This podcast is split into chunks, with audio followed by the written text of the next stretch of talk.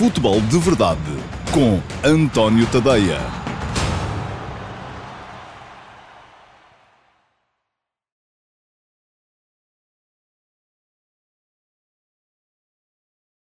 Olá a todos, muito bom dia. Eu sou o António Tadeia e sejam bem-vindos ao Futebol de Verdade, edição de terça-feira, dia 12 de janeiro de 2021.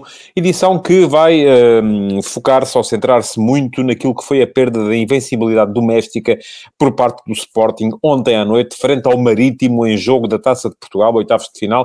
Já não está na Taça de Portugal a equipa de Rubem Amorim, uh, portanto, dos quatro objetivos que tinha no início da temporada, dois já os perdeu, já tinha tinha perdido a, a, a, presença na fase de grupos da Liga Europa quando foi derrotado pelo LASK uh, no início da temporada em casa por 4 a 1 e agora perdeu também a possibilidade de chegar mais longe na Taça de Portugal ao ser eliminado pelo Marítimo no Funchal ontem com uma derrota por 2 a 0. Restam a Taça da Liga que vai, aliás ter uh, Final Four já na próxima semana e o Sporting uh, vai defrontar o Flóculo Porto na, numa das, uh, das meias finais e ainda a Liga na qual a equipa de Ruben Amorim vai mais confortável, segue na frente isolada para já com 4 pontos de avanço sobre o Flóculo Porto e o Benfica, dupla de segundos classificados e 6 pontos depois sobre o Sporting Clube Braga. Eu já tinha dito aqui ontem e foi uma espécie de, enfim, não vou dizer que estava à espera que o Sporting perdesse, não estava, de facto. Uh, mas já tinha alertado aqui ontem para dois, dois aspectos.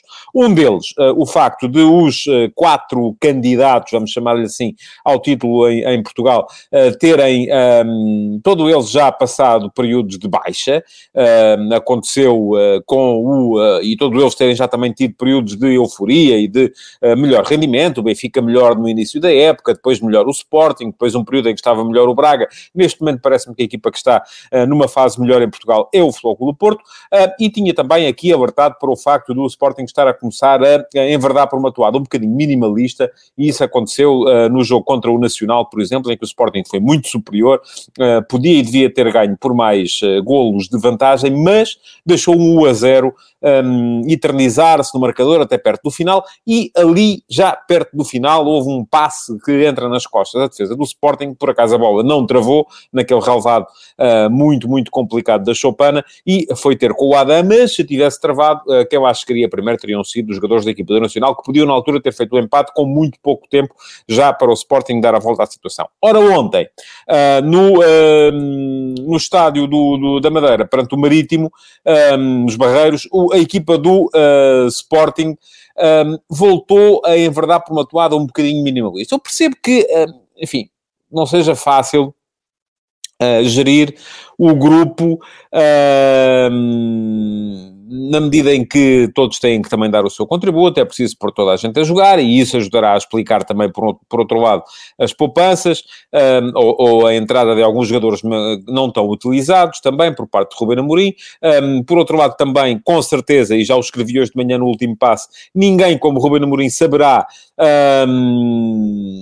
Como uh, estão os jogadores depois daquela partida frente ao Nacional, naquele lamaçal que com certeza terá dificultado muito a, a, a recuperação e terá exigido muito fisicamente da sua equipa, uh, mas de qualquer modo parece-me que isto que diz o Ricardo Paiva. É verdade, se a bola do Tiago Tomás entra num dos primeiros lances da partida, o jogo seria totalmente diferente, é verdade, sim senhores, um, mas a questão é que o Sporting está a deixar uh, com alguma frequência a coisa cair para o lado dos imponderáveis. E isso uh, acaba por ser uh, perigoso, como foi ontem. Ontem, se olharmos para aquilo que foi o jogo, enfim, temos que as melhores situações do golo pertenceram ao Sporting. O Sporting podia ter marcado naquela bola inicial do Tiago Tomás, que acerta na barra uh, da baliza do Caio Seco. Um, depois teve também, uh, o Marítimo marcou dois golos em duas vezes que foi à baliza do Luís Maximiano, não foi mais. Uh, só que isso pode acontecer, não é? E aquilo que não aconteceu na Chopana, em que a bola não travou uh, no relevado e acabou por ir ter com o Adam, acabou por acontecer ontem, quando também, devido às, às condições do relevado, que estava um bocadinho escorregadio, um, o João Palhinha, que fez um jogo extraordinário, deixem-me dizer isto, mais uma vez, um grande jogo de João Palhinha. Quanto mais pesados vão estando os campos, mais importante é a ação de João Palhinha no meio campo do Sporting, mas acaba por estar ligado uh, ao primeiro gol do Marítimo, porque é ele que escorrega em primeira instância. Aliás, há ali um triplo erro a permitir que o, que o, que o Marítimo faça golo, que o Rodrigo Pinho faça, faça golo. Primeiro a escorregadela do, do João Palhinha, que uh, a bola ia para ele, ele escorregou, acabou por deixá-las cair para o Milson. Um, depois a abordagem, enfim... Uh, pouco uh, convincente do Fedal uh, ao duelo com o Milson, permitindo, permitindo que o angolano o ultrapassasse, e por fim o disposicionamento do Neto, que percebendo que o Fedal estava a ser ultrapassado, acaba por vir uh, tentar fazer a dobra, mas claramente uma, uma, decisão errada, porque não tinha tempo para lá chegar a tempo de, de, de, resolver a situação, e a única coisa que conseguiu mesmo foi acabar por deixar o Rodrigo Pinho solto na meia esquerda do ataque, e já se sabe que Rodrigo Pinho, também falei aqui muito dele ontem, tenho falado muito dele durante esta uh, temporada, naquele tipo de situações não falha. E acabou por fazer golo, mesmo com o seu pé direito, que não é o seu melhor pé. Ora, um, isto deixou o Sporting uh, numa situação uh, complicada, porque também, é verdade, uh, até aí tinha prevalecido a tal abordagem mais minimalista, não só na escolha do 11, por parte de Rubem Amorim, parece-me que arriscou em demasia na, nas muitas alterações que fez, embora deixa aqui claramente a nota, um, só ele saberá como é que a equipa estava, não é? Uh, mas também depois pelos próprios jogadores, que me pareceu que estavam em campo um bocado naquela lógica, e, e o jogo, aquilo que estava a dizer era isso mesmo, de que, eh, enfim, o Sporting é uma equipa superior, o jogo vai acabar por se resolver, e esse é exatamente o contrário uh, da uh, abordagem que é necessária para se ganharem coisas. Uh, e aquilo que o Sporting mostrou no seu melhor período foi exatamente o contrário disso, foi a capacidade para ir para cima do adversário. Mas bom, não nos adiantemos, vamos olhar para o jogo de ontem e perceber exatamente o que é que se passou. Não houve um encaixe encaixe perfeito das duas, das duas equipas. O Sporting entrou no, entrou no seu 3-4-3 habitual, mas com várias poupanças, já o disse aqui. Apareceu Maximiano em vez de, de Adam. Não pode dizer-se que Maximiano tenha estado ligado à, à derrota, enfim, embora as duas vezes que o adversário lá foi tenham entrado, mas uh, também me parece que ele não podia fazer mais nem num caso nem no outro. Uh, apareceu Plata como ala direito no lugar de Pedro Porro, e em relação a isso eu já tenho alguma coisa para dizer. Um, aquele lugar de uh, ala direito na equipa do Sporting, uh, que já, uh, enfim, vitimou, entre outros, Rosier, que uh, aparentemente não queria ser ala direito, queria ser defesa direito numa defesa a 4 e está agora a jogar assim, uh, emprestado ao, ao uh, Besiktas. Um, e depois também acaba por vitimar o Rafael Camacho, que aparentemente não queria fazer aquela posição, queria ser extremo, não queria ser ala. acaba por aparecer ali agora como alternativa principal. Um, vitimou também o Ristovski, mas por outras questões. Enfim, aparece que Ristovski não terá estado ou não terá sido o mais uh, correto em termos de empenho nos treinos e por isso mesmo está também encostado neste momento e aparece como alternativa ao Pedro Porro, tem sido um uh, jogador excelente, uh, de excelente rendimento na equipa do Sporting, o Gonçalo Plata. Ora, eu percebo perfeitamente que as equipas joguem com uh, extremos de pé trocado. E com isto quer dizer, por exemplo, que o Sport, ontem o Sporting por acaso aparece com dois avançados interiores um, que são ambos esquerdinos. Tanto o Bruno Tabata, que apareceu a jogar à direita, como o Nuno Santos, que apareceu a jogar à esquerda. Curiosamente, não é isso que acontece na equipa do Sporting quando estão em campo as primeiras escolhas, que são o Pedro Gonçalves, que é destro e geralmente joga mais sobre a direita, e o Nuno Santos, que é esquerdino e geralmente joga mais sobre a esquerda. Mas muitos treinadores optam por este tipo de troca, isto é, um, colocar um esquerdino à direita, um destro à esquerda, para que uh, o movimento natural dos jogadores seja para dentro, ir à procura do tal espaço interior e do tal jogo interior. Ora, Portanto, eu percebo perfeitamente que se a ideia é utilizá-lo no ataque, que Plata seja uh, uh, avançado interior direito, vamos lá, porque o seu pé esquerdo é o mais forte e isso vai lhe permitir muitas vezes vir para dentro e até visar a baliza adversária em situação de uh, vantagem. Agora, já me custa mais a entender que. Um, ele seja colocado como ala direito, defesa direito. A função do ala no sistema de Ruben Amorim é é de dar largura à equipa. Não é de vir para dentro, é de ir para fora. É de alargar o jogo, é de cruzar, coisa que o Plata à direita não faz porque, enfim, o pé direito dele é bom para subir o autocarro, mas uh, com certeza pouco mais do que isso. E, portanto, já me parece que aqui a opção não foi, ou não terá sido a mais correta, embora eu perceba que, uh, se calhar, não há muitas alternativas, uh, tendo em conta tudo aquilo que se passou com Ristovski, com Camacho, com Rosier, com alguns outros jogadores que por lá estão, e em relação a isto, digo mesmo de Ruben Amorim, que disse ontem relativamente a Jorge Jesus, parte da, da tarefa do treinador é mobilizar os jogadores que tem. E o Sporting tem vários jogadores que podiam fazer aquela posição, assim estivessem convencidos de que podem ser úteis nela. Uh, e nisso o treinador, de facto, não, não, não, não conseguiu uh, convencer nenhum destes homens. Bom, continuando nas alterações. Um, apareceu Borja em vez de, de enfim, na prática em vez de Fedal, porque Fedal estava em vez de, de Coatas, e o Sporting aparece com uma linha de três atrás uh, diferente, com o Fedal a fazer a posição central. Até me parece que a equipa ganha em termos de construção, uh, perde naturalmente em termos de liderança e em termos de capacidade competitiva, porque Coatas é uh, um exemplo, não é por qualquer coisa que é o capitão da equipa. Mas Borja nem comprometeu, não parece que tenha sido por aí que a equipa uh, falhou. Apareceu o Mateus Nunes em vez de João Mário, e Mateus Nunes com João Palhinha um, foi tão só o melhor jogador do Sporting durante a primeira parte. Uh, portanto, parece-me que uh, também não foi por aí, embora aqui já começa a questão a falhar um bocadinho. Porquê? Porque uh, Mateus Nunes, tendo estado bem, não dá à equipa. Eu já lá vou à questão dos penaltis. Enfim, uh, está já o Pedro Madureira aqui a perguntar-me se é bola na mão ou mão na bola, parece-me que tem a ver com aquele lance do Luís Neto. Não me parece que faça grande diferença em termos de resultado final, mas já lá vou satisfazer a vossa curiosidade relativamente à minha opinião acerca desse lance. E aqueles que me seguem sabem que eu sou muito. Uh, um, pouco dado a marcar penaltis de mão ou faltas de mão. Aliás, se há coisa que eu posso dizer da arbitragem de ontem é que se apitou tanto, mas tanto, tanto, tanto, tanto, tanto. Há lances que nós vemos, enfim, nós vemos na televisão, muitas vezes o jogador ganha a posição e depois imediatamente se deixa cair para o chão e o árbitro, pipi, apita. Não pode apitar. Tem que parar de apitar. Não se joga. É das coisas que mais, uh, e eu volto a falar aqui num, num, numa estatística uh, que vi na, na, na, na Goal Point, em que uh, sete dos dez jogos que na Europa mais faltas tiveram no futebol europeu este ano foram em Portugal.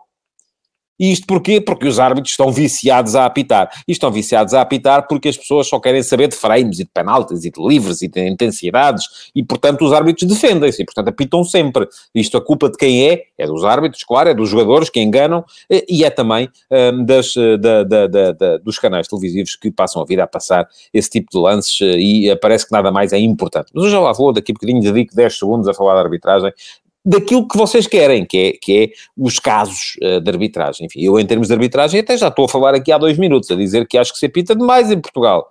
E que ontem a arbitragem de Oliveira foi má porque apitou demais. Eu identifiquei pelo menos 10, 15 faltas para os dois lados, que não existiram e que ele apitou.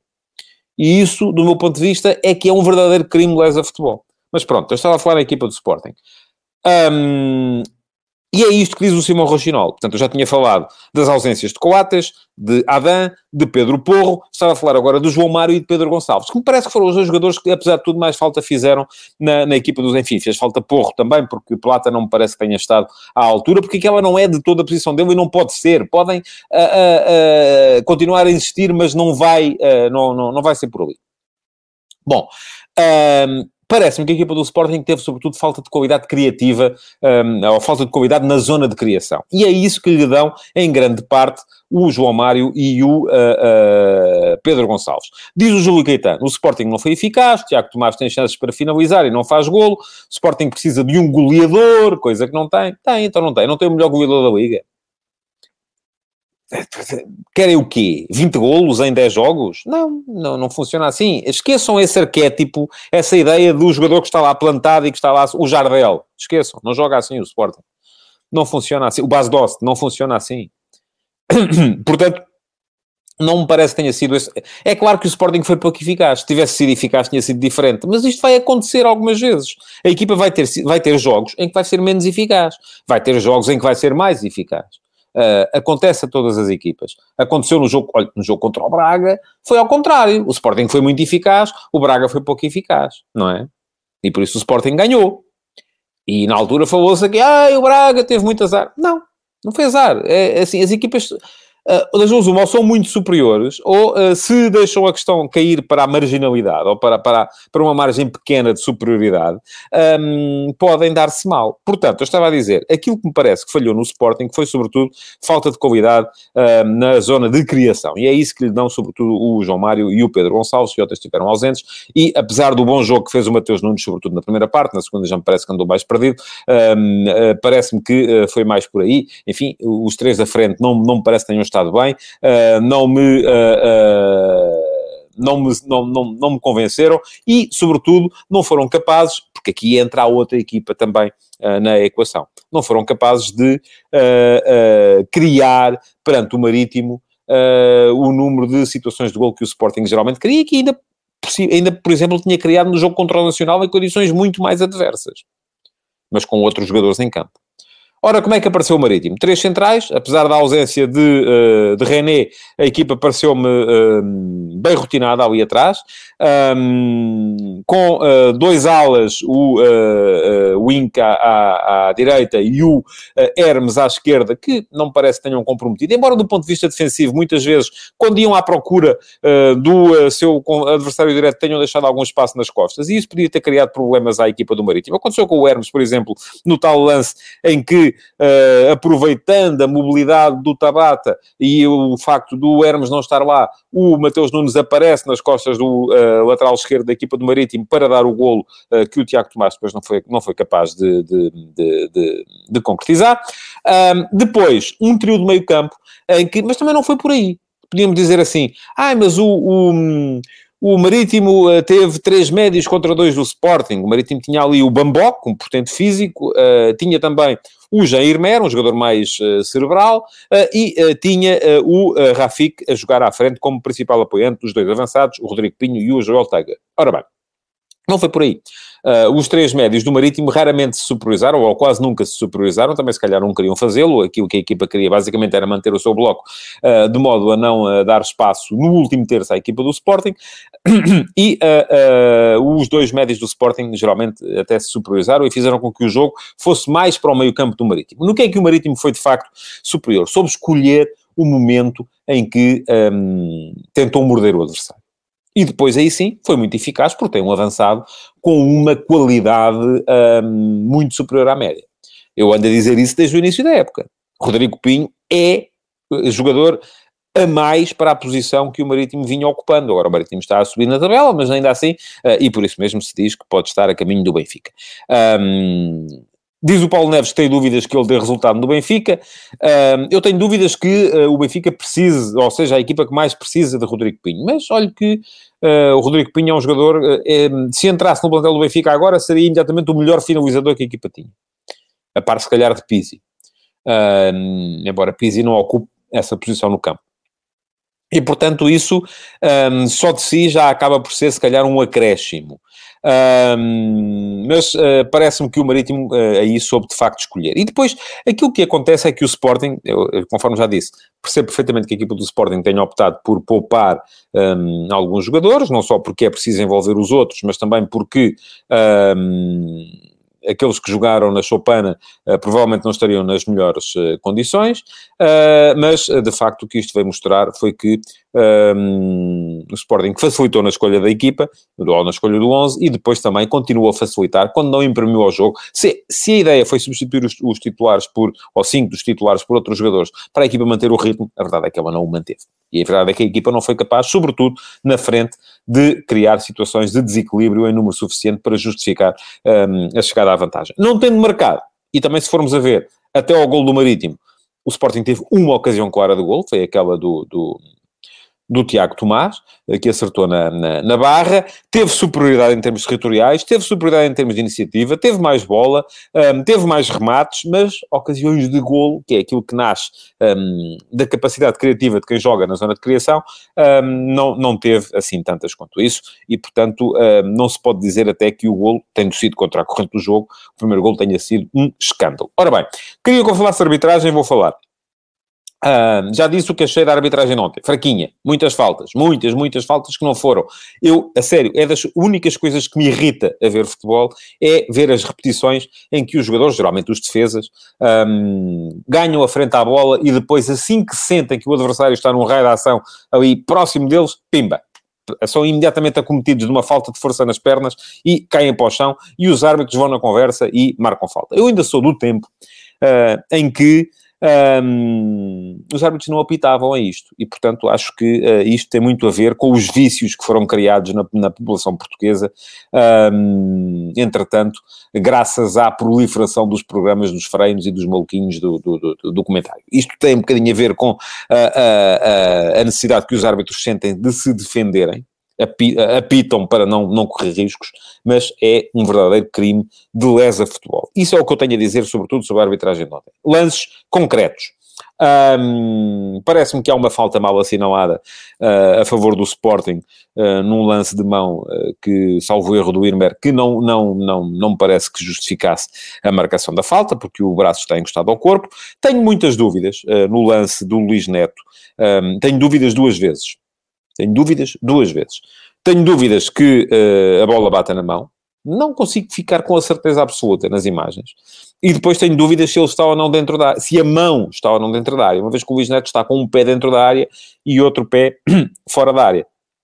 Ora, uh, o árbitro decidiu não marcar e, assim sendo, creio que o VAR fez bem em não um, reverter ou não mandar reverter essa decisão, porque, uh, na verdade, não é um lance de certeza absoluta, para mim, pelo menos. Mas eu, lá está, volto a dizer, sou sempre muito renitente a assinalar faltas de mão, porque ainda no outro dia estava a ver, uh, e vou vendo jogos, às vezes, em canais estrangeiros, e um, estava a ver um jogo num canal uh, britânico, uh, em que o comentador dizia algo como a bola de facto bate na mão, até posso dizer qual foi o jogo, foi, foi o, o, o Old Firm Derby entre o uh, Celtic e o Glasgow Rangers, há já há semana e picos, um, uh, eh, e o comentador diz, sim, mas o jogador não, não, não pode deixar de ter braços. E não, não pode, de facto, porque para mim parece-me que não há, não, há, não há maneira de resolver essa, não há outra maneira de resolver essa situação. Depois, também me parece que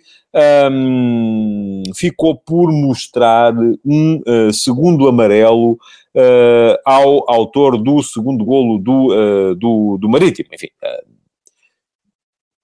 o jogador viu, viu um primeiro amarelo, depois acabou por um, em duas situações, pelo menos, ficar à beira uh, de, de ver o segundo, e eu estava aqui só porque de repente, enfim, é o, o jogador era o Léo Andrade, um, estava-me a escapar o nome do, do, do, do jogador. Um, e, e, enfim, podia perfeitamente também ter visto um segundo amarelo e uh, ter deixado a sua equipa reduzida a 10 homens, ainda à meio da segunda parte. Diz o Marco Cardoso: os jogadores não ajudam, sempre acima dos árbitros, muito mal, não há jogo, dois, de dois em dois minutos falta, era bom que fosse de dois em dois minutos, ó, oh, oh Marco é, uh, é muito mais frequente do que isso. É muito mais frequente do que isso. E eu acho que isto tem que passar um, por uh, uma uh, reeducação dos árbitros, sobretudo dos árbitros. Um, enfim, que os jogadores vão tentar, enganam, enganam, vão tentar continuar, vão continuar a tentar enganar, não deixa, não vai deixar de acontecer.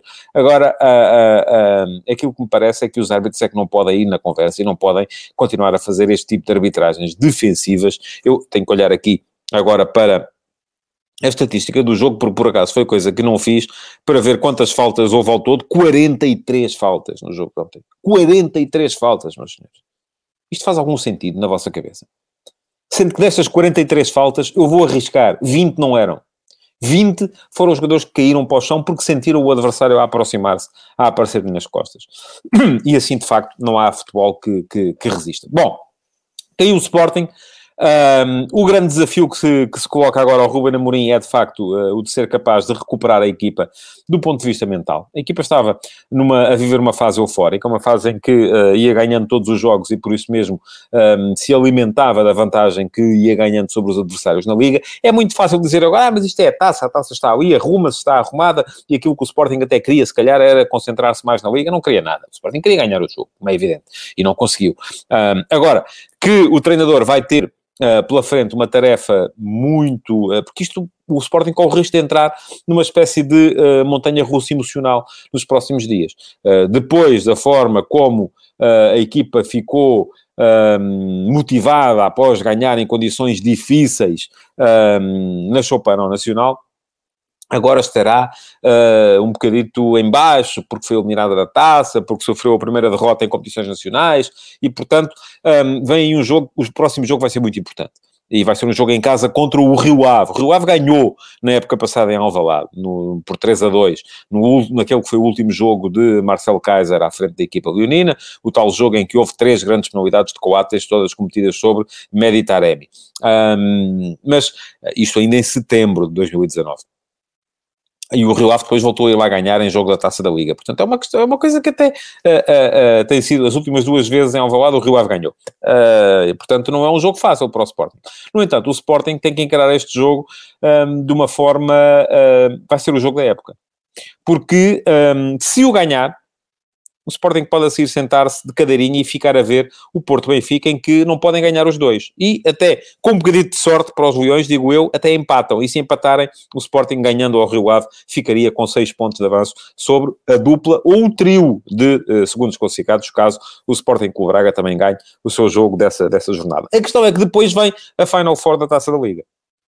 E o Sporting vai ter, daqui até à primeira semana de fevereiro, Uh, vai ter sempre jogos uh, de 3 em 3 dias ou de 4 em 4 dias, um, com a, a, possível exceção da, da semana em que se joga a final da Taça da Liga, porque se o Sporting se apurar para a final, joga a, joga a final e vai ter que adiar 3 ou 4 dias o seu jogo com o Boa Vista, jogando a meio de uma semana em que não há jogos previstos, uh, mas se chegar à final da Taça da Liga, então tem a certeza absoluta de até dia 7 de fevereiro fazer sempre uh, dois jogos por semana. E isto é algo que a equipa do Sporting ainda não tinha experimentado.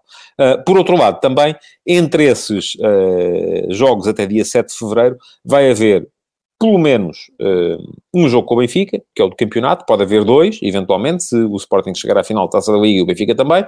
Um, vai haver um jogo com o Porto, um, a meia-final da Taça da Liga e vai haver também, um, eventualmente, um jogo com o Braga, se o Sporting chegar à final da Taça da Liga e do outro lado estiver a equipa do Sporting com o Braga. Portanto, não só muitos jogos, como uh, uh, jogos complicados, jogos difíceis contra equipas que são fortes, e esta sim vai ser, já o tinha dito ontem, volto a dizer, apesar de dizerem que, que, que não, uh, que um, a equipa do, do, do, do, Sporting vai agora ter sim o seu maior teste da temporada, porque vão ser não só muitos jogos, como jogos contra adversários muito complicados.